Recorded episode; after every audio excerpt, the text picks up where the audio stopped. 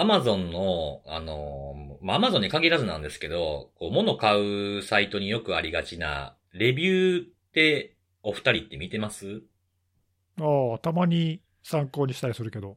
おー。はい。なんかこう、どういう観点というか、どういうとこ見てます？え？例えばなんか人によったらね、あの、僕の知り合いもそうなんですけど、まあ僕とたまたま被ったっていうのがあったんですけど、こういう話をしたときに、星が例えば1から5まであったら、1をまず見ますみたいな人がいるんですよね。うんうん。はい。で、まあ悪いやつを見た方が、なんか正直なもんが多いんじゃないかみたいな、うん。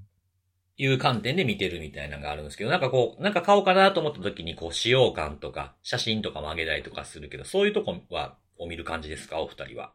まあそうね、それもあるけど、まあでも僕もレビューで、その極端に悪いことを言ってる人がいないかどうかっていうのはまずチェックするな。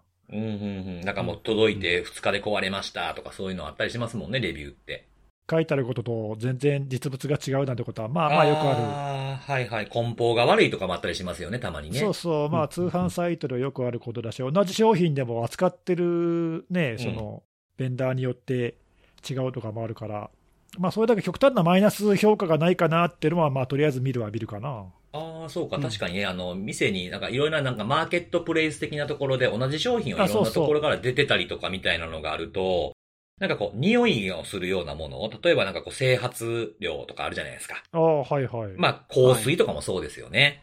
う。うんん。なんか、ああいったものも、なんか、異常に安かったりすると、なんかすごい古かったりするようなものが届いて、あなんか、今まで使ってたのとちょっと匂いが違うっていうか、なんか、なんか薄くなってるとか、そういうのもあったりしますもんね。うあ、うんん、相場よりちょっと安いの怪しいよね、ちょっとね。うん、そうそうそうそう。そうか、そうか。確かにね、そういう、まあ、多くの方は多分そういうところ見られるんだろうなと思うんですけど、ああ、なんか違うの？ちょっとね、その、まあ、僕もそういうのは確かに見るんですよ。なんか買うときとかに。うん。はいでも、ちょっとこう、やっぱ面白いなって思ってて、レビューって。うん。はでその、レビューで一番面白いこと書いてるやつ、選手権みたいなことを自分でやったりするんですよ。なるほど。うん。なんかその、その人には会えないですし、誰か、どこの誰かもわかんないですけど、こいつが一番おもろいなみたいな、その一個の商品の枠の中で、こいつが一番おもろいこと言ってるみたいな、やつを、こう、たまにするそ。え？そんなボケてるレビューとかあるわけ？違うんですよ。ボケてるとかじゃないんですよ。ほ多分本人はもしかしたら真面目に書かれてるのかもしんないんですけど、ああ、なるほど、なるほど。真面目に書いてあることがおもろいと。そうそうそうそう。だからちょっとクスッと、ね、ちょっとしてしまうな、みたいな、こう、いうものがあってですね。例えばね、その、僕らがこの、我らがこのポッドキャストで一番のヒット作と言っても過言ではない、あの、マッサージガン、筋膜リリースガンがあるじゃないですか。はいはい。なんか、はリスナーでも買いましたとかっていう人ちらほら見かけたよね。はい。そうそうそうそう。で、それでね、その、僕もいろんな、まあ、ちょっとたまに壊れたりでもするから、うんうん。他のものに乗り換えることも考えてみようかなと思って少し前に調べてたんですよ。おあれもなんかたくさん種類があるみたいだもんね。そうそうそうそう、もうすごく、あの、いもうほんとピンからキリまでね、値段の幅もいっぱいありますけれども、うんうん。それで見てたやつの中でね、あの、面白いやつが、その、まあ、マッサージ的なものって、こうやっぱ動いてないところを動かすから、血行が良くなると、こう、好転反応的なあれで、あの、痒くなったりするじゃないですか。ああ、なるほど。うんうん、まあ、効いてるってことですよね、それってね。そうだね。うんうん。痒くなったので星一つみたいな人がいて、めちゃくちゃ味わい深いぞ。そうそれめっちゃええやん、みたいな。めっちゃええやん、みたいなのがあったりとか、まあでもその人にとってはちょっと、うん、でも避けて通られへんやん、それと思うんですけどね、痒くなるのまあはね。ね、そうね。うんうん本来は期待される効果を発揮したはずなのに評価1っていうのはなんかね、やるせない感じだよそうね。そうそうそうそう、そうなんですよね。なんかかわいそうやなとか思いながらも味わい深いなっていうね、本来ね、役割果たしてんのに、そうね。星一つなんみたいなうん確かに。やつとか、そうそう。あとはね、あの、もうすごく気に入っていますと。うん。でも、起用しているモデルが気に入らないので、星を減らします。みたいなこと書いてる人がいて。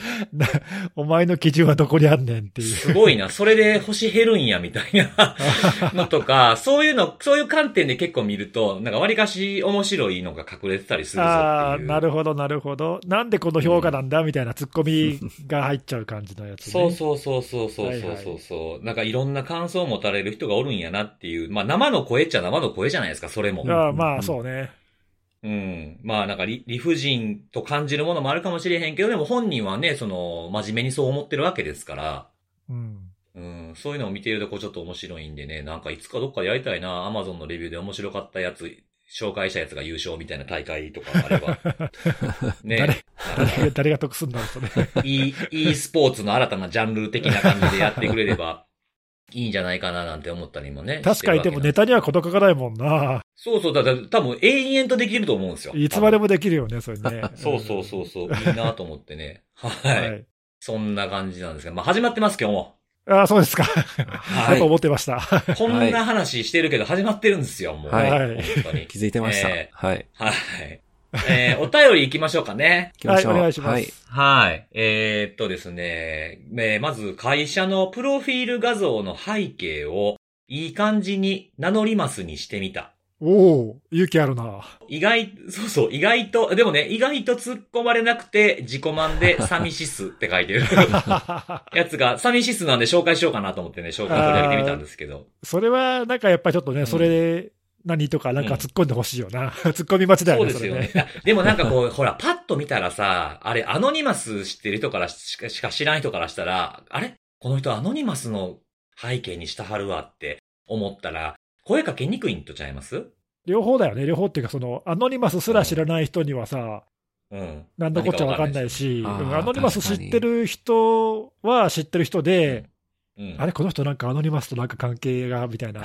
それはそれで突っ込みにくいっていうさ、両方、両方あるよね。そうですよね。えー、なんか急に人事部に呼び出されたりとか。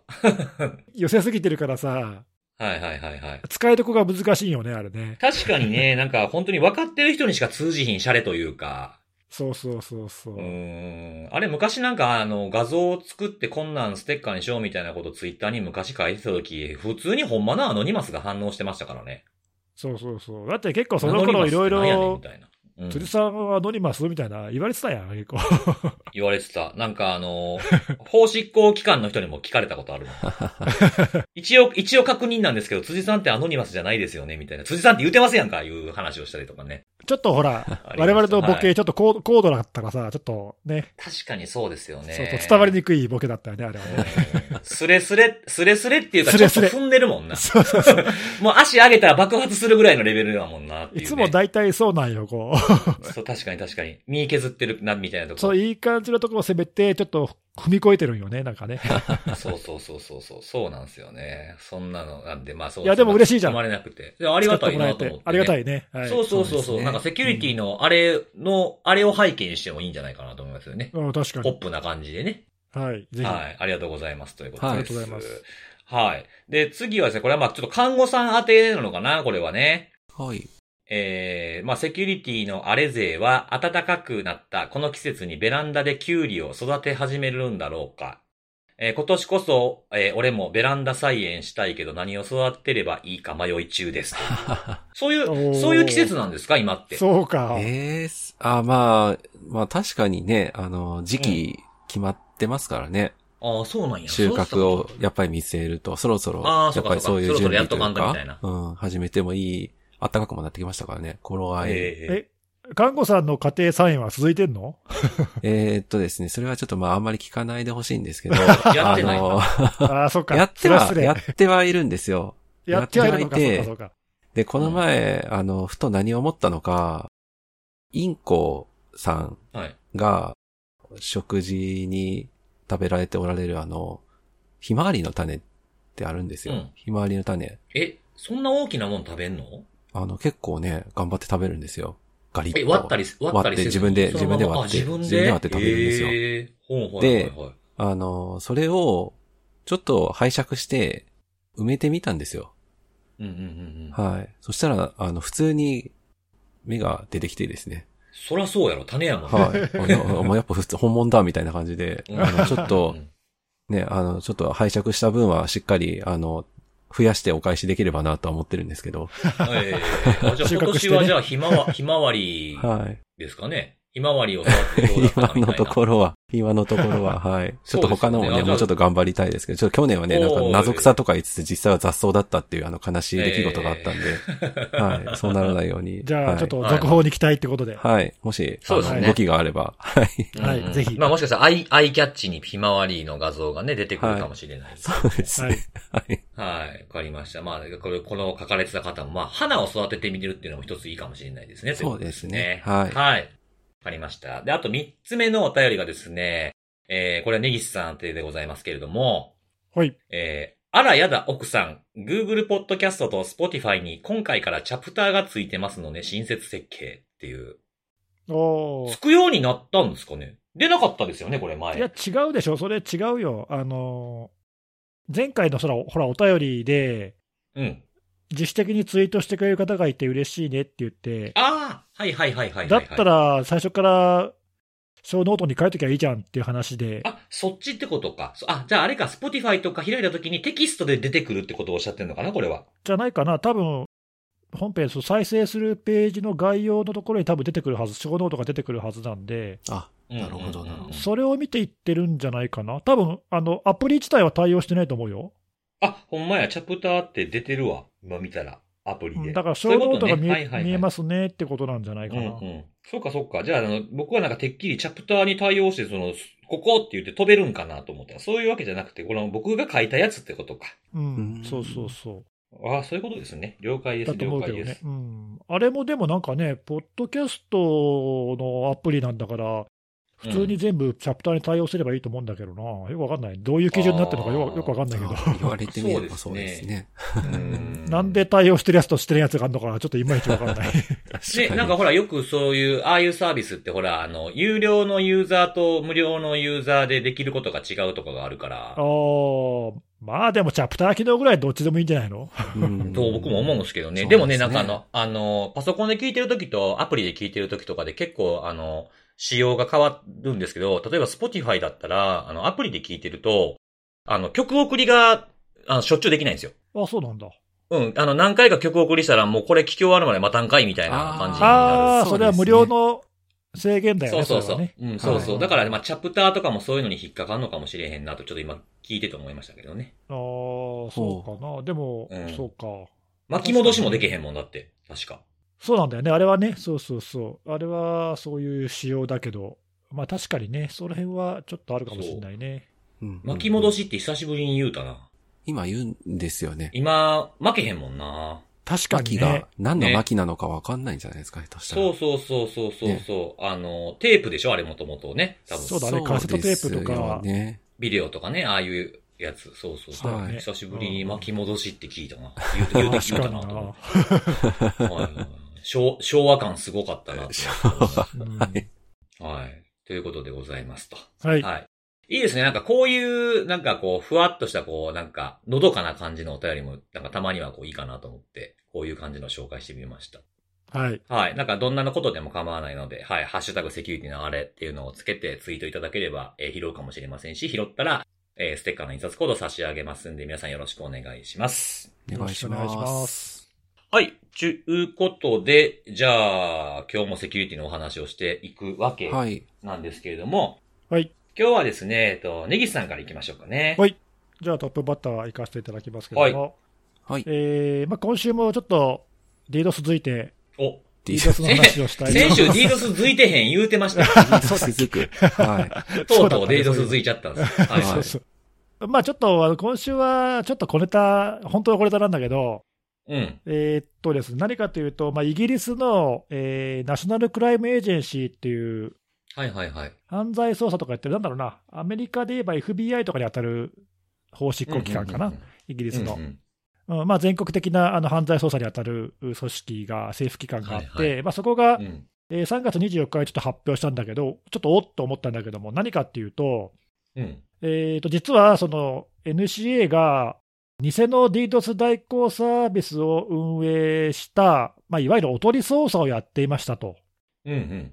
ということをまあ発表して、でそのうちのその代行サービスのうちの一つに、まあ、警告メッセージを表示してますよっていうのを、まあ、明らかにしたんだけど、うんうんこれ、まあちょっとね、そのおっていうか、まあ、なかなか頭いいやり方だなとちょっとちょっと思ったんだけど、まあ、具体的に何をしたかっていうと、おまあ、その登録をしてきたユーザーとか、その偽物と知らずに、リードス攻撃代行サービスだろうと思って、まあ、そういうなんか見かけ、ちょっと具体的に彼らが運営してるサイトっていうのが、ちょっとどれかっていうのがはっきりはしてない、書いてないんで、どういう見かけなのかとかって分かんないんだけど、まあ、おそらく本物そっくりに作ってあって、うん、でそこに、まあ騙されてというか、まあ、興味本位でか分かんないけど、ユーザー登録をしてきた人が、まあ、なんか数千人規模でいるらしいんだけど、うん、その人たちの情報を、まあ、収集しましたよと言って、でまあ、イギリスに住んでる人たちには、あの警察から、えー、連絡が行きますよと、まあ、警告だよね、別にその犯罪をしたわけじゃないので、えー、逮捕とかされるわけじゃないけど、まあでもその犯罪に関わるサービスを使おうとしてますよ、あなたはっていう、まあなんか警告を送りますという話をしていて、で、まあ海外のユーザーも当然含まれてるんだろうけど、海外のユーザーにはまあしかるべき法執行機関に連絡を入れましたよっていう、まあそういうことを書いてあって、まあいわばその警告をしてるわけね。うん、で、その肝はね、肝はっていうか、そのどれくらいの数のサイトをその彼らが警察が運営していて、で、どのくらいの期間それを運用してるかとか、そのサイトがどういうサービスの名前とか、ドメイン名がとかっていう詳しいことは一切書いてないわけ。うん。なんで、これを見てさ、その、その利用者が疑心暗鬼になるでしょと。これはひょっとしたら本物でない、これは警察が運用しているおとり捜査の偽のサービスかもしれないってユーザーに思わせるっていうことがまあ狙いであって。ああ、はいはいはいはい。で、まあ、中にはもちろん本当のサービスと見分けがつかないようになってるから、まあ、登録して使ってみれば分かるんだろうけど、そこに登録するまでは分かんないわけなんで、うんうん、抑止効果はまあ狙ったものなんじゃないかなということなんだよね。で、これ、あの、このポッドキャストでも取り上げたけど、去年の12月に、あのまあ、アメリカとかイギリスとかいろんなあの国際的な法執行機関の協力で、48個のあのブータンのサービスを一斉に摘発しましたっていう事件があったじゃない。あありましたね、ありました。ね、で、この間も、それ、あの、結果、それでちょっと多少、なんか攻撃が減ったみたいな観測結果がありますみたいなさ、ちょっとそういう話も。あ、なんか、時期的なもんかもな、みたいな言ってたやつですよね。そうそうそうそう、年末だから減ったのかどうかわかんないけど、まあでも効果はあったかもね、みたいなさ、なんかそういう、あの、ベンダーのね、観測の報告なんかも紹介したんだけども、あの時の作戦、まあ、オペレーションパワーオフっていう、まあ、作戦名がついてるんだけど、なんかあの作戦の一環らしくて、あれもまあ実はもう数年前からずっと続いてて、あのこの、ね、 DDoS のそのサービスをテイクダウンするっていう活動がこれまでずっと続いてたんだけど、そこからこう一歩こう踏み出してというか、ユーザー側に注意喚起をするっていう目的で、そのサイトをテイクダウンするだけじゃなくて、偽のサイトを運用するっていうこともやり始めましたよと。まあ、ただね、いつから始めたかって書いてないから分かんないんだよ。結構前からもしかしてやってるのかもしれない。分かんないけどね。で、まあそういう作戦で、えー、まあそういうところも含めて、まあ犯罪者がこういうサービスを使うのを、まあできるだけ妨げるというか、まあそういう活動をこれからもやっていきますよと。だからまあ皆さん、犯罪には手を染めないでくださいね、みたいな、まあそういう警告をしているということで、まああの、記事の内容としてはこれだけで、まあ、それ以上の深い内容は入ってないんだけど、うん、結構これ、これ見たとき、さっきも言ったけど、まあ、なかなか頭いいなと思って、例えばさ、こういうのって、前に、ここでも話したかどうか覚えてないけど、例えば FBI とかが、あのまあ、犯罪者とかが使っているダークウェブのサイトをまあ差し押さえて、で、差し押さえたことを明かさずに、それからしばらく運用してて、はいはい、泳がしてね。ねそうそう、泳がしといて、で、その利用者の情報を収集して、で、まあ、一網打尽に捕まえるみたいなことってのは、まあ、過去にもなんかあってさ、はいはい。まあ、これは国によって違うと思うんだけど、その裁判所の許可をもらって、えー、まあ法執行機関が、まあ、一応法律にのっとって、そういうことをやるおとり捜査が可能な国では、まあ、しばしばこういうことって行われているんだけど、まあ、でも今回みたいな、わざわざその手の内を明かすっていうか、こういうおとり捜査やってるんですよ、他にもありますよ、1個だけじゃないんですよみたいな、でも実際には1個かもしれないわけじゃない、分かんないけどさ、うんうん、実際にはもうこれ以上ないかもしれないけど、まあ、でもあるよって思わせるところにまあ効果があるんだよね、多分ね。で実際、この数千人のユーザーの情報を収集したっていうのが、本当にどれだけその直接的な効果に結びつくかっていうのもまあはっきりしないけど、うん。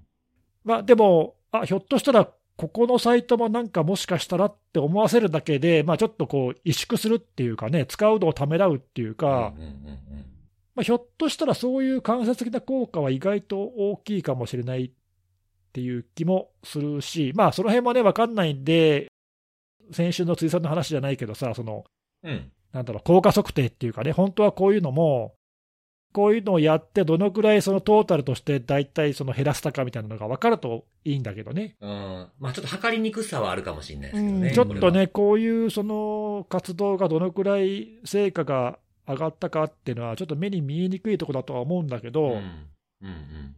まあでもあの、なかなか面白いなと思って、こういう方向もなるほどなってちょっと思ったっていうか、はいはいはいはい。うんただね、あのこれちょっと詳しく書いてあるの分かんないんだけど、おそらくだけど、その本物そっくりに似せるとは言っても、実際に攻撃をするわけにはいかないし、まあそうですよね。うん、そうですよね。うん。あとまあ利用者からお金を取るわけにも多分いかないとおそらく思うんで、うんまあ、側だけ作ってさ、見た目そっくりにはしてあるけども、多分実際にこう使ってみたら多分バレると思うんだよ、おそらくだけどね。うん。うんうんうん。そこまで本物そっくりにはできないと思うんで、まあ、あの注意深く見てれば多分気づけるとは思うんだけど、まあ、ただ、使い始める、その登録しようって思うところでもしかしたら思いとどまる人がいるっていうのと、あとその、確信を持って本当にこういうのを使って攻撃をしようって人は、まあ、どのみち減らせないと思うんだけど、うん。なんていうか、ちょっと気軽な気持ちでさ、ちょっと使って軽く攻撃してみようとかっていう、割となんていうか、ライトな層っていうか、はいはい。ライトユーザー、ライトユーザー。そうそう、ライトユーザーね。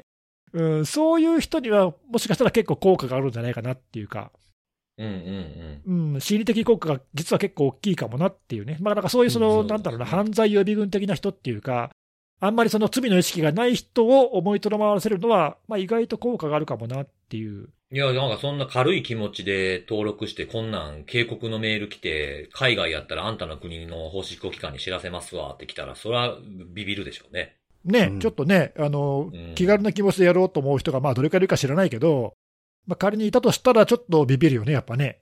うんうんううん。ん、まあ、だからそういう、多少なりともそういう効果はあるのかなってちょっと思ったりね。まあ、だからそういうのが、あの、うん、トータルとして DDoS のその発生件数を減らすことにつながれば、まあね、我々としては嬉しいというか、そうですよね。アクターのパイを減らすことにつながりそうですもんね、こういうのはね。まあ、あの、本当に攻撃するやつはね、どうしようもないけど、まあ生活かかってるとか信念があるみたいなところは防げないかもしれないですけどね。とかね、うんん、そうそうそう、まあ、とか、その、ね、自前でこういうのを作ってやろうとかっていうぐらいの人たちはさ、まあ、それはさすがに減らせないけども、うんうん。まあでもこういうサービスがあるならちょっとやってみようかなくらいな人たちは、まあ思いとどまるかもしれないなって思って、うんまあうん。うん意外とだからこういうのって、ね、なかなか馬鹿にできない効果があるかもなとちょっと思ったんで、うんへえと思ってさ、なんかちょっと珍しいなと思ったんで、そうですね。うん、なんか知らせる、知らせることに意味のある作戦ですよね。これ広、広まれば広まるほど、こういう情報がね。そうそう、うんいやだからそこが結構賢いなと思って、いや、実際のところさ、どのくらいのコストかけて、本当にこういうおとり捜査やってるのかって、誰も知らないじゃん。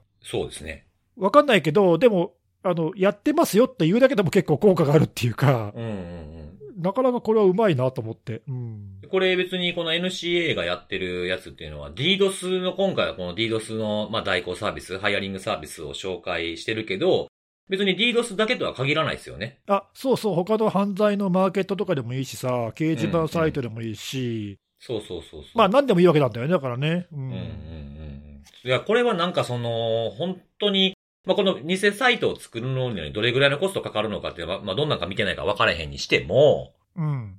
なんかそう、結構こうコストは低いというか、なんか口コミマーケティングみたいな感じのね、コストより効果の方が大きそうだなってちょっと感じてしまうような取り組みですよね。うんだ意外とそういうところでこう目の付けどころがいいんじゃないかっていう気がしたね。あのまあ、効果が、うん、どれくらいかはっきりしないっていうのはあるにせよ、うん、うん。まあでも意外とそんなに多分コストはかかってないんじゃないかっていう気がするので、そうですよね。側だ、側だけですもんね、多分ね、ほとど。うんん、割のいい対策かもしれないなとちょっと思ったんで、うんうんあこういうのもありかと思ってさ、ちょっと、はいはい。うん、なるほどねと思ったんだよね。ええこれ、登録した ID とかパスワードとかも、なんか、まあ、法、法の、まあ、法がどうなってるかによるかもしれないですけど、それもなんか付加的な情報として活用できそうですよね。そうなんだよね、そうそう、だからまあここで登録した登録される情報がどの程度のものか分かんないんだけど、はいはい。まあ、収集した情報は今後の捜査に生かされるんだろうね、きっとうね。ん。なんか同じ ID を違うところで使ってるっていうのもありそうですしね。うん、意外とそういう、こう、なんていうか、まあ、ミスっていうかね、オペレーションミスっていうか、なんていうかね、OPSEC があんまりいけてない犯罪者とかって、まあ、意外といるしさ、うんうんうんうん。まあ、そういうところ、まあ、まあ、実際にこう複数のサイトをもし立ち上げてて、まあ、いろいろなところで情報を収集してとかってやってたら、まあ、そこから見えるものもあるかもしれないしね。ありますよね。うんまあ、そういうそのさっき言ったその間接的な抑止効果だけじゃなくて、直接的にここで登録されるユーザー情報から、なんか犯罪を未然に防ぐってことにつながるかもしれないし、うんうんうんうん。ねまあ、なんかその辺なかなか面白い取り組みだなと思った。そうですよね。なんか違う、うんほん、本当のダメなところを使ってたやつと、ここで登録された情報を照合すれば、ここに繋いでるとき、一回だけ生 IP で繋いでたとか、そんなのもあるかもしれないですもんね。ああ、そうそう、例えばね。ううんん、だから地道にそういうの調べればね、意外と。はうんい。いいですね。なんか面白い、面白いですね、こういう。ねよく考えますね。まあね、こういうの何がどれくらい効果を生むかって、まあ、やってみなきゃ分かんないとかもあるしさ。いろいろ。ね、あのこういうのをや取り組んでみるっていうのは、あのいいことだなっていうか、うん、素晴らしいなと思ったんで。そうなんですね。。はいいや、ちなみに僕のとこには警告のメールは来てないです。お前も登録してるんかいみたいな。いや、なんかこう、いろいろ、ね、ほら、中身見るためには、ほら、登録しないと見れないじゃないやそうなのよねそうプロトコルなんだとか。そうなのよ。だからまあ、これはね、結構セキュリティ研究者にとってはなかなか難しいところなんだよね。うん。ね、僕らも大体こういう、ね、その、警察とかのではないけど、いろいろ調査のためにこういうサイトに登録したりとかってことは、まあよくあるからね。そうそうう。なんかこう、いあの、今日は、今日はこのユーザーが、なんか攻撃仕掛けましたみたいなとかも出てくるじゃないですか、なんか。うん利用状況みたいな。それ見てなんか、あどれぐらいのユーザーがいるんだろうなとか、そういうのとか見たりとかもするけど、それすると、来ちゃうんですもんね、警告がね。そうそうそう。まあね、まあその辺もだからちょっと注意が必要というか、そうですね。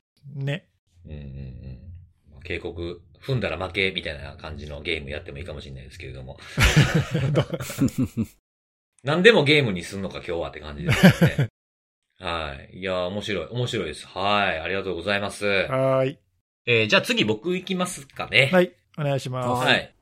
えっ、と、今日僕ちょっと紹介するのは、まあ、ある製品、まあ、製品の脆弱性のお話からみたいなところのお話をしようかなと思ってるんですけども、はい。まあ少し前なんですが、まあ2月の、今年のですね、2月の6日に、えっ、と、フォートラっていう会社が開発してる、まあ、そのファイルのやり取りを安全にするっていう、まあ、ファイルのストレージ、まあ、そのメールの、まあそのパスワード付きジップやめようみたいなものの代わりに使われがちなものあるじゃないですか、そういうファイル転送サービスみたいな。うんうん。それを、ウェブベースで転送するっていう風なものを提供している Go Anywhere MFT。MFT というのはマネージドファイルトランスファーかな？っていうのの、まあ、ライセンスを、その、管理するサービスのところにコマンドインジェクションがあって、これゼロデーでしたっていうニュースが2月の6日に出てるんですよ。うん。で、この、まあ、この脆弱性ってどんなのかっていうと、さっき言ったその、ライセンスの管理するところみたいなのに、まあ、インジェクションがあるってことなんですけども、まあ、管理コンソールへの、アクセス、まあ、接続ですね。アクセス、ログインではなくて、それが必要なんで、まあ、多くの場合、こう、組織内だとか、まあ、VPN 通してだとか、あとは、まあ、許可されたアドレスからしか、アクセスを制限しているはずなんで、みたいなことを、この、フォートラっていう会社はコメントしてるんですけども、まあ、これ結構悪用されてますと。あの、僕らが大好きな KEV にも、えー2月の上旬ぐらいに追加されて3月の頭までに直しなさいよ、みたいなものが登録されてたんですよね。ちなみにこれ認証なしでコマンド実行できちゃいますっていう風なもので、えー CVE で言うと2023-0669という風なもので、まあ、2月6日にエクスプロイトコードが出てから、えー2月7日には新しいバージョン、7.1.2というバージョンで修正済みという風なものになってます。うん。で、まあこの流れ、まあ、ファイル転送するやつ、えー、ゼロで、みたいな、このキーワードを見て、まあ、これ聞いててピンとくるリスナーの方いたら、まあ、かなり、あれフリークなのかなっていう気がするんですけれども。うん。はい。僕はもうなんかこの脆弱性が出た時に、これは、これあかんやつやって思ったんですけれどもね。うん。何かというとですね、まあこういうのが出ると、すぐに悪用する人たちがいるじゃないですか、僕が見てる範囲で。はい。もうランサムですよ。うん。うん。ランサムの、えっと、クロップという、えー、もうこかなり老舗に当たるグループだと思うんですけども。そうだよね。うん。そうそうそう。もう僕が調べ始めた頃からもずっといるグループなんですよね。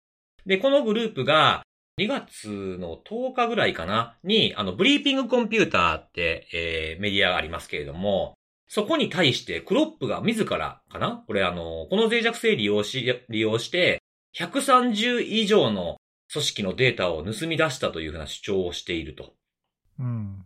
で、えっと、暗号化するための、このランサムウェアを展開することは、まあ、やろうと思えばできんねんけど、あの、今回はせずに、保存された、えーこの、ファイル転送するための保存されてるドキュメントを摂取するのみの攻撃をしたというふうなことを、ブリーピングコンピューターに語っているっていうふうなものがあったんですよ。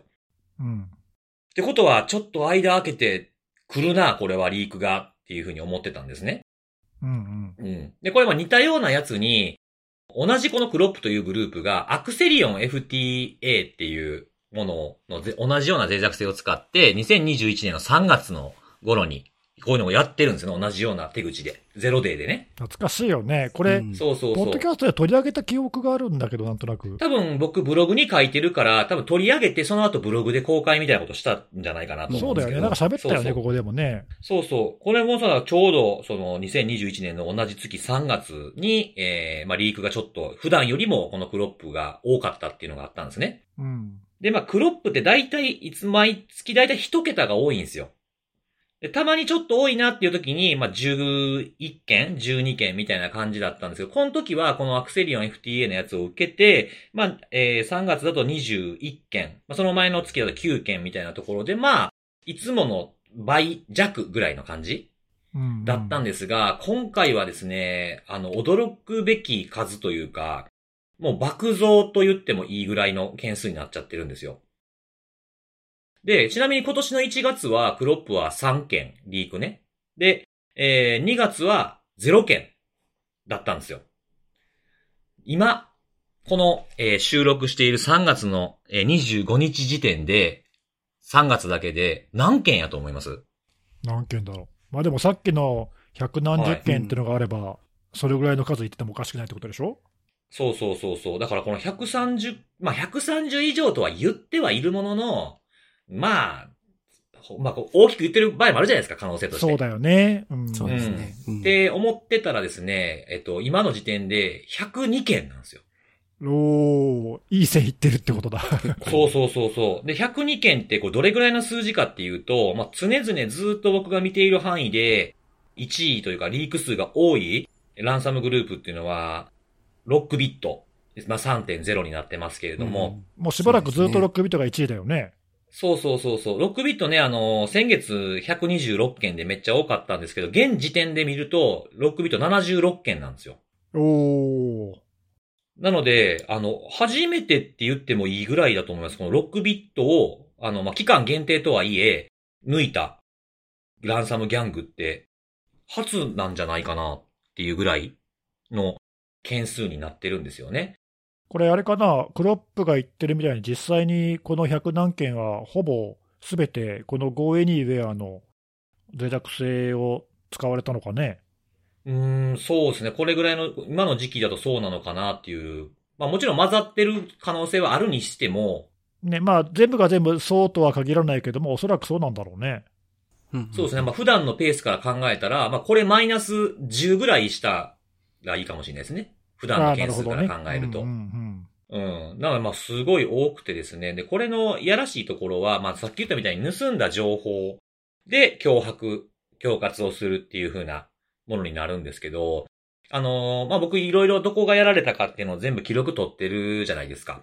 うん。うんでそれで見てみたら、その中には、その、まあもちろん普通の会社というか、まあ、ユーザーなんやろうなって思うような会社の方がもちろん圧倒的に多いんですけども、中には、あの、この Go Anywhere をこう代理店として売ってるみたいな、うん。おー。いう、はい、会社がいくつかやっぱりあるんですよ。その、まあ、アクセスしてみると、その Go Anywhere の紹介みたいなページが、なるほど。トップページにこう、あの、バナーが出てくるみたいなところもあるんで、この、まあ、あの、お金を払わなかったと、払わないところが多いかもしれないですけども、まあ、この情報を、盗んだ情報を売って金に変えるっていう風なことだけじゃなくて、その代理店から盗んだ情報を使って、その代理店通して買ったところをさらに攻撃を広げるとかっていう風なものも今後パッチは出てるとはいえ、対応してないところはやられていく可能性があるので、ちょっと怖いなっていう気がしたんですよ。二次被害というか。ななるほど、そういうふうに拡大する可能性があるわけだ。うんそうそうそうそうそう。その辺がちょっとね、あの、危惧するポイントというかね。で、いくつかその代理店やってるところのページとかを見たんですけど、まあ、そのことに関するリリースって出てないんですよね、なぜか。うーん。まあ、顧客には連絡してるのかもしんないですけど、なるほど。その辺がちょっと怖いなっていうふうに感じたポイントですね、これはう。んうんうん。はい。で、まあこれ、あの、エクスプロイトコードが出た次の日には修正プログラムが出ているというふうなことなんですけども、まあそのすぐに当てられないっていうのはもちろんあると思うので、まあ緩和策とかっていうのも出てたんですが、まあ、緩和策はまあわかりやすく二つで、まあ、そこにアクセスできないようにアクセス制御をするっていうことと、まあこのライセンスサービス自体を無効化するっていう機能があるみたいで、それを無効化するっていうのが挙げられてるんですよね。これ逆逆に言うと、その管理画面のところにリーチできるような状態になってるっていうところが、これまたまずいなっていうことなんですよね。外から見てどうだったかっていうのを分かってなかったのかもしれない。まあ必要あったのか、必要あって開けてたのかもしれないですけど、でもそれにしても制限できるやろっていうところなんですよね。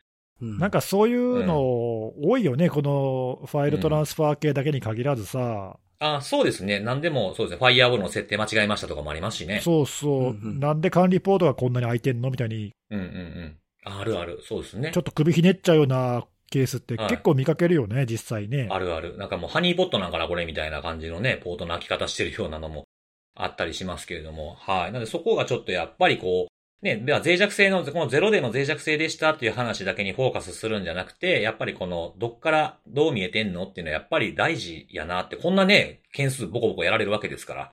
うんうん、気をつけしかもね、あの、保存してる情報ってもともとは安全に転送しなければいけない情報を保存してるわけでしょこれ。だよね。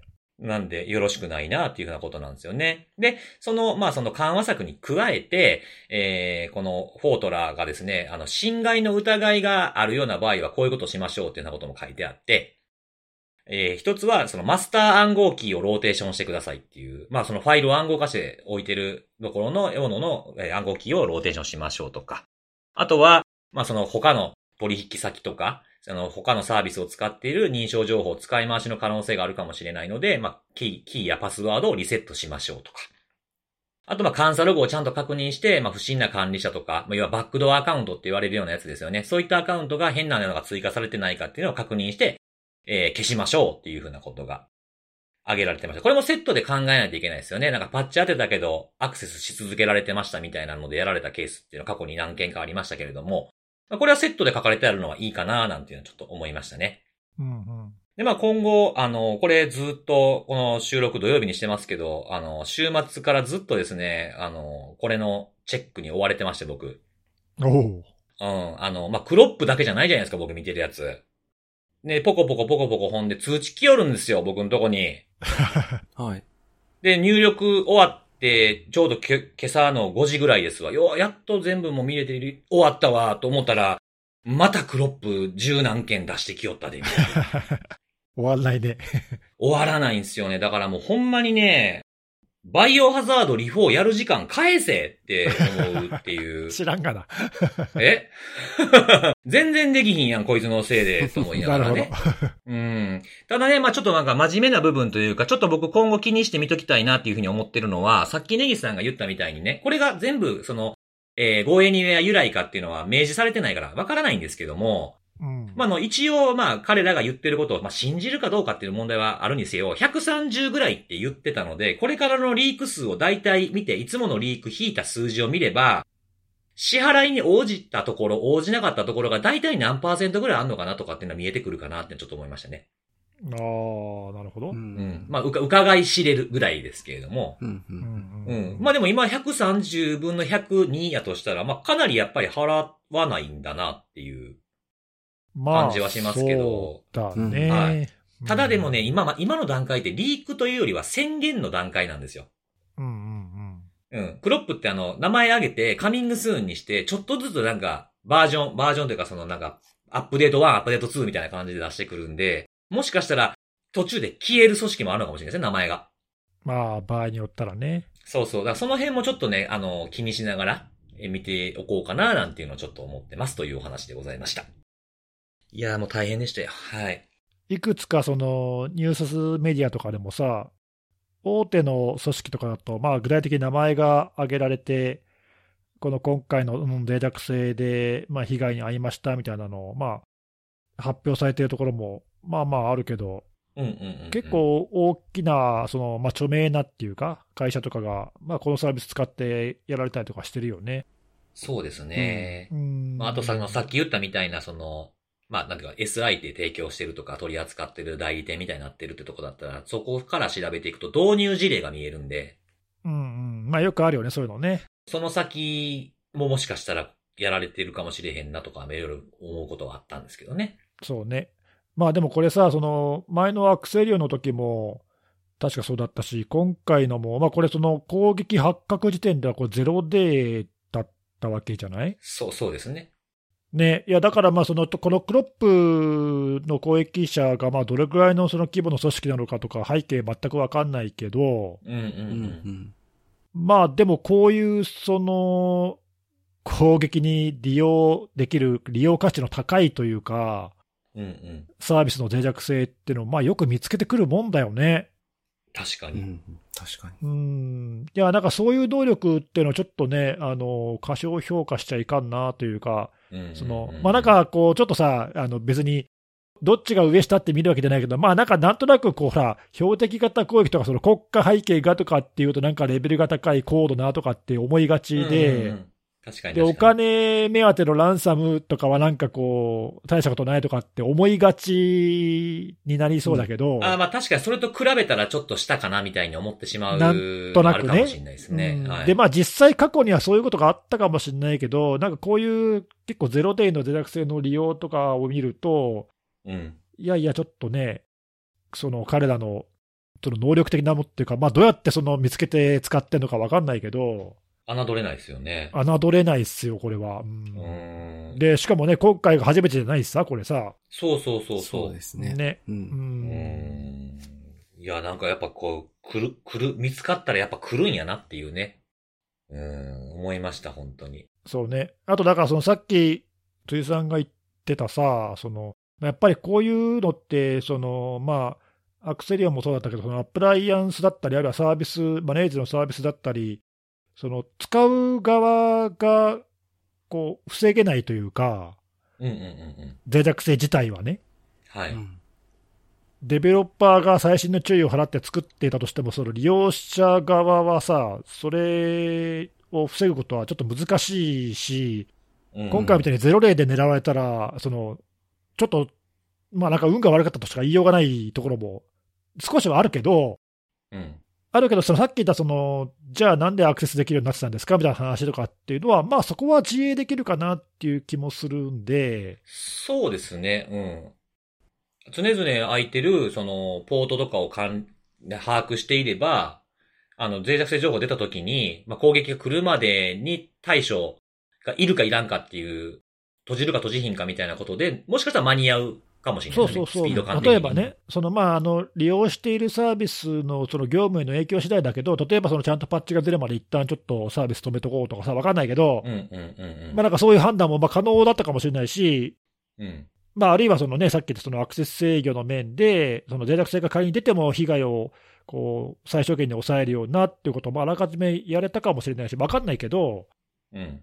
だからそういうその自分たちができる部分と、ちょっと自分たちのコントロール外の部分っていうので、えーまあ、どこまでやれるかっていうのをちゃんとやっぱり見極めとかないと、うんうんこういうのはちょっと難しいなと思ったね、防ぐのがちょっとやっぱり難しいよね、こういうのはね。うんうん、いや、そうですね。そうそうそう。またこれやらしいところがね、その、基本的に外とやり取りしてるから、お客さんから送られてきたものもやっぱメール同様多いってことなんですよね。うんうん自分たちの情報じゃないっていう風なものが結構多いと思うんですよ、多分に。あとかなと思ってて。あー漏洩した情報の影響度合いだよね。そうそうそうそうそう。だからそれ、こういうのってどう、なんか支払う支払えへんの判断ってどうするんでしょうね。顧客が払ってでも回収しろって言ったらどうすんのやろうなとかちょっと考えたりもしましたね。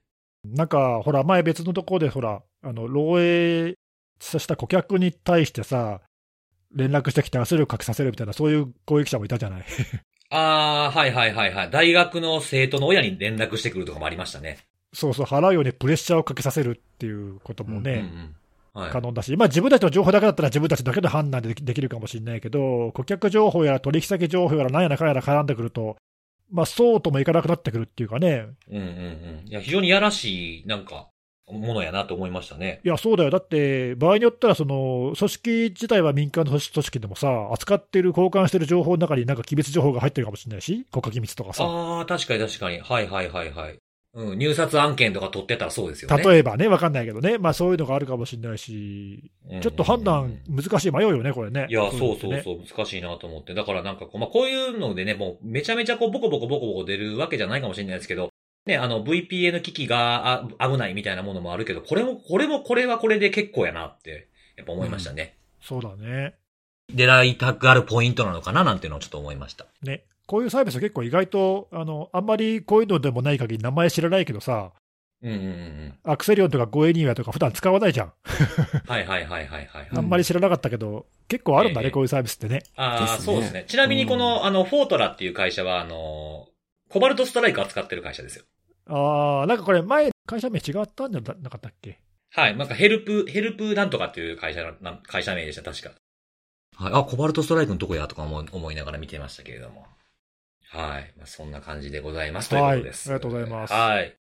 じゃあ最後は、看護さんお願いします。はい。えー、今日私はですね、あのーハッキングフォーラムが閉鎖された話として、うんあの、ブリーチドフォーラムっていう、あの、かなり有名なんですかね。あのーうんまあ、知ってる方だったらもう知ってるっていうぐらい、まあ、有名な、あの、フォーラムが、まあ、閉鎖になったということをちょっと取り上げたいなと思ってるんですけども、おそらくまあ発端になったのが、えー、3月の15日ですかね。えー FBI が、えー20歳の、えー男を摘発したと。で、ハンドルネームが、ポムポムプリンっていう、うん。まあ、あうんの、サンリオの キャラクターの名前でもまあ結構有名なものだと思うんですけども、まあ、ええ。そういうハンドルネームを使って、かなり前からやっているハンドルネームのアカウントなんで、まあ、これも有名な、はい、アカウントで、ついに摘発されたかっていう感じで、やっぱりニュースにもすごいなったんですけども、私あの、この、ポムポムプリンが、ポンポンプリンってずっと言い続けていいですかね？ちょっとなんかかなり噛みそうな感じではあるんですけど、はい。はい。この人とかでもいいかも、犯人とかでもいいかもしれない。はい。摘発された人が、そもそもどどうやって捕まったんかなっていうのはやっぱりはいはい気になるところではあったんですけど、まあ摘発されたすぐぐらいの時はあんまり情報がなくて、うん。まあこれなんでなんだろうなと思ってて、で、最近ですかね、あの、昨日？今日ぐらいにその辺の情報が出てきて、あ、やっぱりこういう感じの捜査で、あの、逮捕、摘発に至ったんだっていうところをちょっと、はい。まあ改めて凄さっていうのをちょっと感じたところであったんですけど、ブリーチドフォーラム、あの、前身のサイトというかフォーラム、あの、レイドフォーラムっていうのがはいはいは、い。まためちゃくちゃ有名なやつがあって、去年の4月でしたっけ？えー、テイクダウンされて、あの、まあ、実際に運営していた人が、まあ、同じく逮捕されて、この人もなんか21歳とかで、まあ、なんか若い人がやっぱり運営してんだなっていう感じはあるんですけど、あの、その摘発されて、テイクダウンされて、で、まあ、行き場を失ったというか、まあ、ニーズが当然なくなったわけでないので、えー、まあ、そういった人たちを、あの新しい場所に、えー誘導するということで、ブリーチフォーラムっていうのは立ち上がっていたんですけども、うん。まあ、その、えーレイドフォーラムの摘発されたデータっていうのを FBI が、まあ、かなり入念にというか丹念にというか、あの、調べられていたという感じであって、で、レイドフォーラムに、その、ポンポンプリンが接続していた IP アドレス、なんか9個ぐらいあったらしいんですけども、えーまあ、その IP アドレスを使って、えー調べていったり、まあ、あるいは、まあ、えーその、ポンポンプリン自身が、あのー実際にアクションとして起こしていた、まあ、その行動から本人に、えー繋がっていったというところではあったんですけど、なんか、デイトフォーラムで、チャットのやり取りを、ポンポンプリンと別の人がやり取りをしていたと。デュース情報のやり取りをしていた中に、ポンポンプリン自身がメールアドレスと、あと、その自分の名前で検索したらしく、まあそれが見つかんなかったみたいな、そんなやり取りをどうもしてたようで、うんで、そこからメールアドレスが、あの、浮上したんですけども、まあそのメールアドレスを端緒に、あの、まあ実際には Gmail のアカウントなんですけども、あアドレスなんですけども、うん。その Gmail のアドレスから、まあ Google に紹介をかけて、Google Pay ですかね。えー、同じ Google Pay が紐づいている別のメールアドレスっていうのを見つけて、うんうん。で、その見つけた別のメールアドレスから、まあなんか回復用のアドレス、別のアドレスっていうのを指定できるんですけども、うんそのアドレスに、えー、まあ彼自身の親のものとみられるアドレスを指定していたと。あら。はい。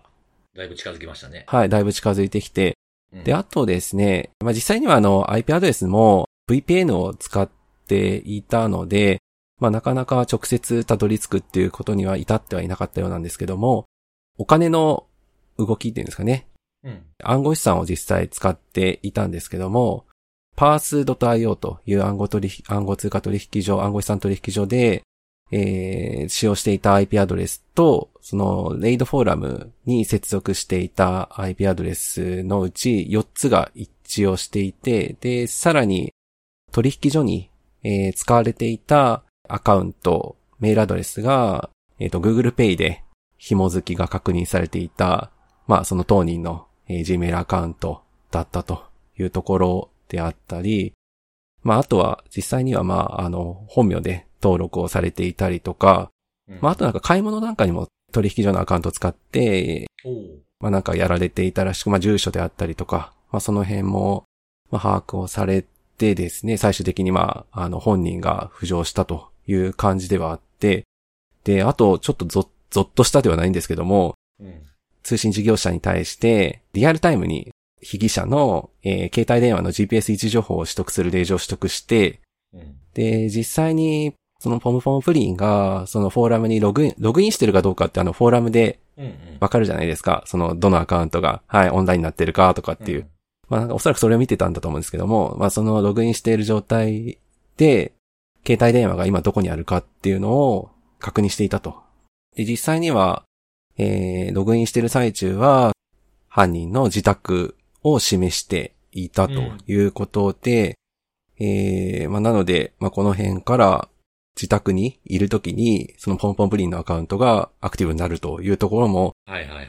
まあ、把握されてですね、まあ、し最終的に摘発に、まあ、至ったというところで、まあ、やっぱりその、前身であったそのレイドフォーラムのデータっていうのを、まあ、かなりしっかり調べられていて、で、かつ、まあ、そのデータを使って、紐付けられる情報っていうのを丁寧に、まあ、追っていって、最終的に、まあ、被疑者というか、直接の人物にたどり着いたっていうのは、まあ、す、すごいなっていうか、まあ、うんうんうん。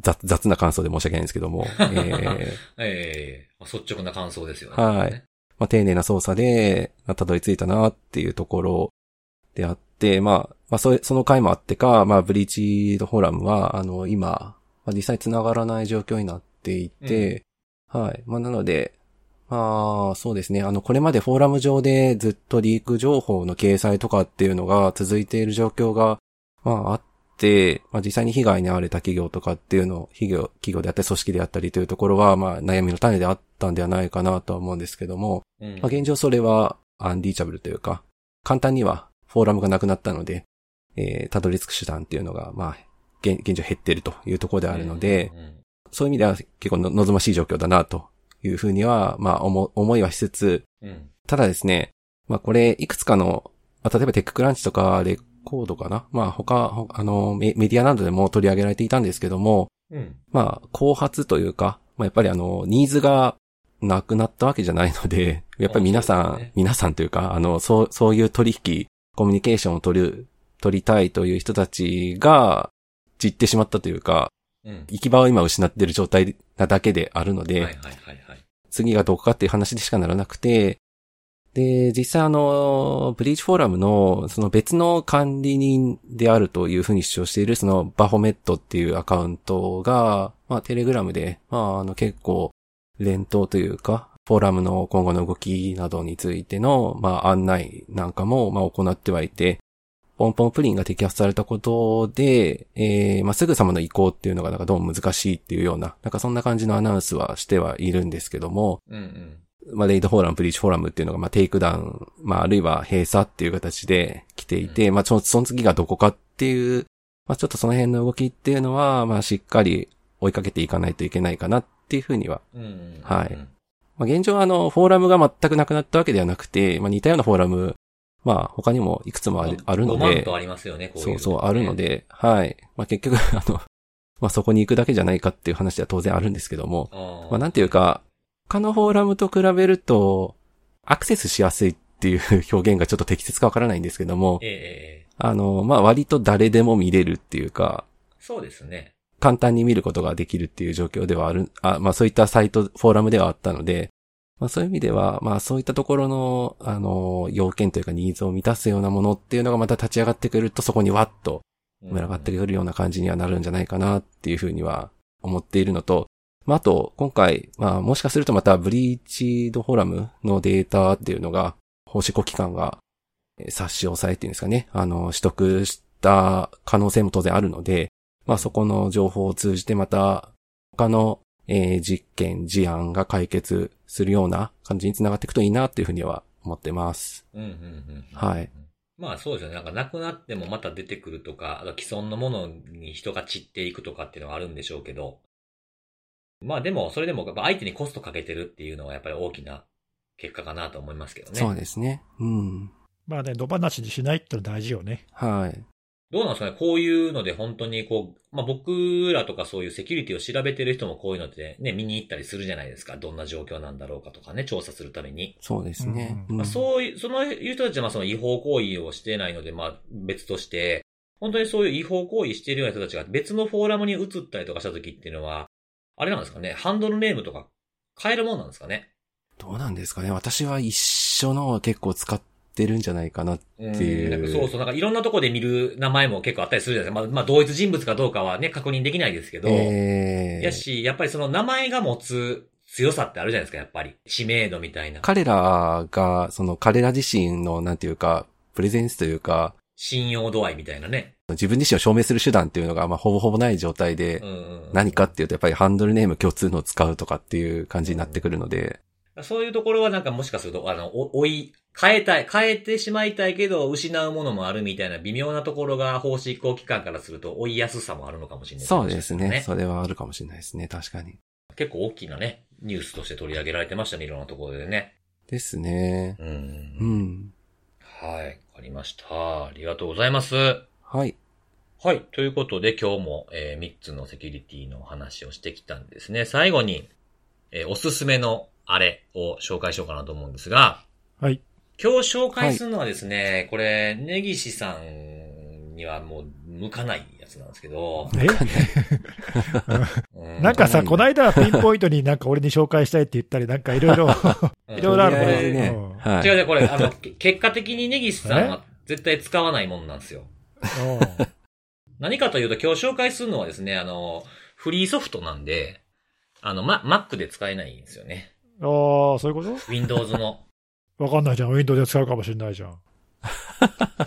いや、え、使うの？ほんまに？いや知らんけど使えへんやろ？で、何？あで紹介するのはですね、あの、デインプットっていうツールなんですけど、はい。聞いたことないな。あの、皆さんこう、ね、パソコンで作業してるときに、やっぱりほら、ね、手袋をしながらする人ってあんまりいないと思うので、キーボードのこう、汚れとか気にならないですか？ああ、なるなる。なんか特に Mac とかだとと特にそうかもしれないですね。あの黒、黒いやつやと余計に目立つじゃないですか。そういう手垢というかなんか手の油というかわかんないですけど、皮脂みたいな。僕も結構気になるタイプなんですよ。なんであの、持ち運びのノート PC にはと閉じてそのモニターとキーボードの間にあの、拭いて綺麗になるクロスみたいなのも入れてるぐらい気になるタイプなんですけど、うん。パッと見て気になって見えてるってことは使ってる時じゃないですか。基本的にノートパソコンとかだったら特に。なるほど。その時に、拭こうもんなら、もうなんかもう、うららららってなるじゃないですか。ああ、ふ、藤子みたいになるじゃないですか、キーボードで。で、なんか、ね、久々に聞いたよ。うん、パソコンによったらさ、その、パワーオン、パワーオフのボタンがさ、筐体に横とかじゃなくて、キーボードに配置されてるやつもあるでしょ。うんうん。はい。なんでそれで押してもうたりとかしたらもう偉いことでしょ、それ。うん、えらいことだね。なので、はいこのデインプットっていうのを実行すると、キー入力を受け付けなくなるんですよ。はいはいはい。なるほど、ね。一切もう何を押しても、あの、入力されなくなるの。画面がこう、こうなんていうの、こう、透過されたやつが上に被ってきて、キーボードとマウスを無効にしていますみたいなものが出て、もう、キーボード吹き放題なわけ。うんまあ、多分キー入力をフックして無効にしてるんだと思うんですけど、そうするともう心置きなく作業中にも気になっても吹けるわけですよ。うん。それ、シャットダウンして、そう吹いてたらダメなの？シャットダウンして。いやいやいやいや、そんな、そんな、常時動動いてるプログラムもあるかもしんないじゃない。そうですか。うん。急に大事なチャットが来るかもしんないじゃない。なるほど。だからもう止めずに、止めずにですよ。そうか。まあまあ、そういうことがしたい場合もあるかもしれないよね。そうそうそうそうそうそう。んん僕はそれを、これを使ってやってるんで、もう一切吸入力受け付けなくなって、で、まあ解除する方法は特定のキーを押すみたいなやつなんですけど、うんうん例えばスペースキー押してから EXIT っていう風に打つとか、コントロール、オルト、シフト、プラス、えー、マウスの左クリックっていうのとか、あとなんか一個これ、おもろいなと思ったのは、マウスの左クリック連続で50回クリックする。